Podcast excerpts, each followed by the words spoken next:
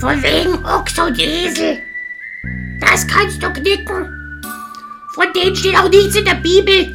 Ich habe keinen Schimmer, wie diese zwei Tiere in die Weihnachtskrippen der Menschen gelangt sind. Hier gibt es keine Kühe oder deren unverheiratete Onkel. Ich habe auch keine einzige Katze außer uns selbst erschnüffeln können.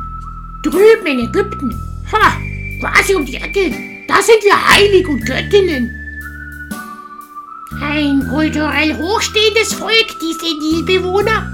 Ein Völklein, das durchaus den Respekt der Katzenwelt verdient hat. Diese alten Ägypter wussten, was sie an uns hatten. Sie verwöhnten und fütterten uns und beteten uns in der Gestalt ihrer Katzengöttin Bastet an, die die Tochter des Sonnengottes ist. Nach unserem vielbeweinten Tod haben sie uns mumifiziert, damit wir mit ihnen gemeinsam für immer im Jenseits leben können.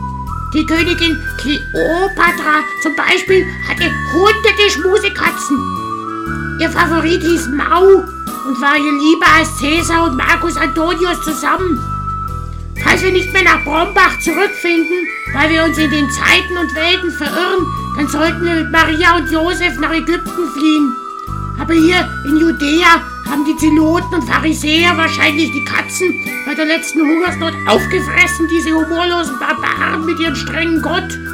In Bethlehem gibt es die Esel, Maultiere und Dromedare der Handelskarawanen, aber sonst nur Ziegen und ein paar räudige Hunde, die sie bewachen. Doch weit außerhalb, bei den Hürden hinter der Stadt, muss zumindest eine Schafsherde weiden, wenn Lukas nicht gelogen hat.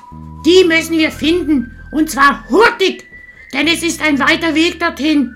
Bei den Hirten wird ein Engel des Herrn erscheinen, der ihnen erklärt, wie sie das Jesulein finden. Den brauchen wir nach der Show nur noch bis zum Stall folgen.